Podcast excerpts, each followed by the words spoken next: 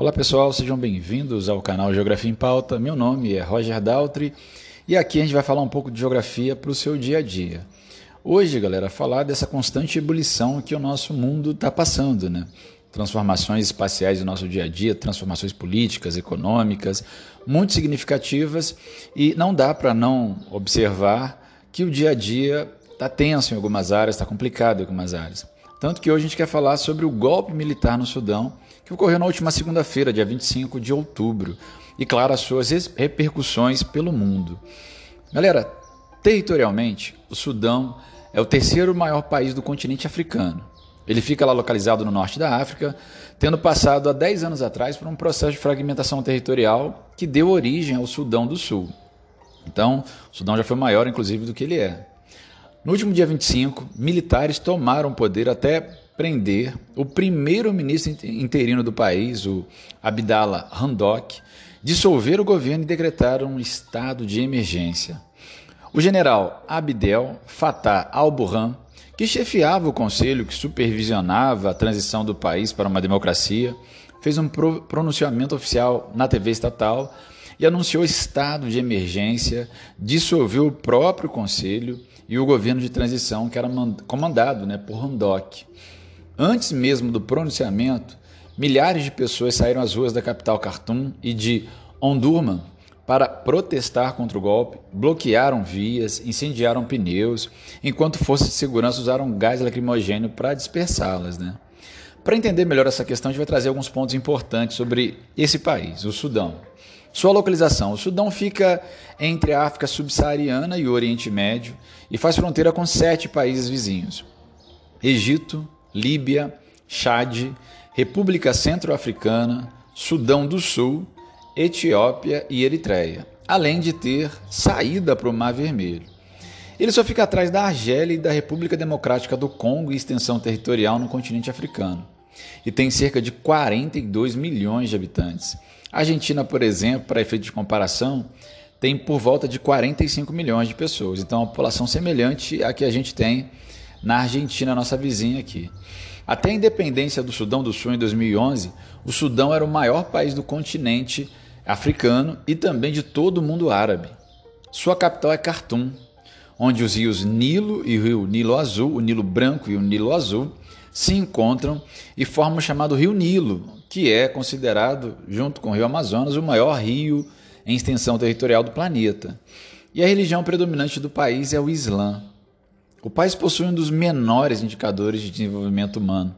O índice de desenvolvimento humano está em torno de 500, 0,510, e em um ranking com 189 países da ONU, ele está empatado na posição de número 170 com Haiti, que é o país mais pobre do continente americano e atrás, por exemplo, do Afeganistão, que está na posição de número 169 e que foi palco recente de uma insurreição, né, com até a ascensão do Talibã ao poder. O que, que era esse governo de transição? O país era comandado por um governo interino desde 2019, quando, quando o então ditador Omar al-Bashir, que foi deposto, Al-Bashir governou o país por três décadas, entre 1989 e 2019 e deixou o poder após muitos protestos. Quatro meses após a queda do ditador, foi criado um Conselho Soberano que era formado por civis e militares para supervisionar a transição do país para uma democracia. Civis e militares do Conselho frequentemente discordavam sobre o futuro do país e o ritmo da transição para a democracia. E o governo interino já havia sofrido uma tentativa de golpe no dia 21 de setembro desse ano. O general Burhan deveria entregar a liderança do Conselho Soberano a um civil nas próximas semanas, mas, em vez disso, prendeu Randok, o primeiro-ministro, outros ministros do governo interino e membros civis do Conselho Soberano. Ele decretou estado de emergência em todo o país, dissolveu o Conselho Soberano e o governo, o governo interino. O que dizem, galera, os militares? Horas após o golpe de Estado, Burhan fez um pronunciamento na TV estatal do país e anunciou o estado de emergência e a dissolução do, do conselho que chefiava e o governo de transição comandado por Handok. Ele ainda disse que uma nova constituição será escrita.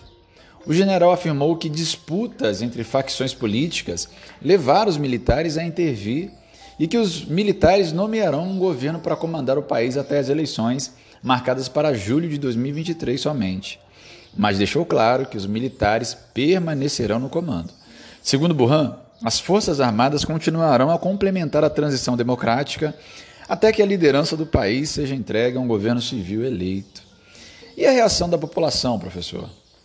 A Associação de Profissionais do Sudão, a SPA, principal grupo responsável pelos protestos que re resultaram na queda do ditador Omar Bashir, convocou uma, a população para uma greve geral e pediu desobediência civil contra o golpe militar. Ainda antes do pronunciamento de Burhan, milhares saíram às ruas de Khartoum e de Omdurman para protestar, enquanto forças de segurança usavam gás lacrimogêneo para dispersá-las. A TV Al Arábia dizem que várias pessoas ficaram feridas após os manifestantes e soldados entrarem em confronto perto de quartéis na capital. Um comitê de médicos local afirma que ao menos 12 pessoas ficaram feridas em confronto e agora esse número já aumentou de maneira bem significativa, inclusive com muitas mortes. Um outro fator importante é que esses eventos geraram uma reação internacional. O presidente da União Africana pediu em um comunicado que líderes políticos do Sudão sejam soltos. A ONU, os Estados Unidos e a União Europeia expressaram preocupação com os acontecimentos dessa segunda-feira. Jeffrey Feltman, o enviado especial dos Estados Unidos para a região, disse que o país está profunda, profundamente alarmado com a notícia. O americano havia se reunido com autoridades sudanesas no fim de semana para tentar resolver a crescente disputa política entre líderes civis e militares.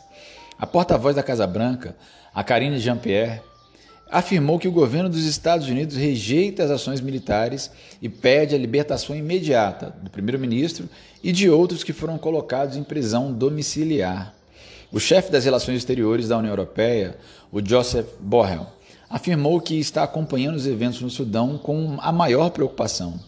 Volker Peters, que é representante da ONU, afirmou que a entidade está profundamente preocupada com relatos de um golpe em curso no Sudão. Galera, precisamos ficar atento a essas movimentações que a gente tem no nosso dia a dia, as atualidades, já que elas são muito importantes para você que se prepara para vestibulares, que está se preparando para o Enem, que está querendo abrir caminhos por meio da educação, e também para você que acompanha as notícias do mundo e quer entender um pouco mais desse mundo, quer compreender, à luz da geografia, como o nosso mundo é complexo, tá, galera? Eu fico por aqui agradecendo aí a sua audiência, a sua paciência. Daqui a pouco a gente volta trazendo mais um podcast de geografia para o seu dia a dia. Obrigado e até a próxima.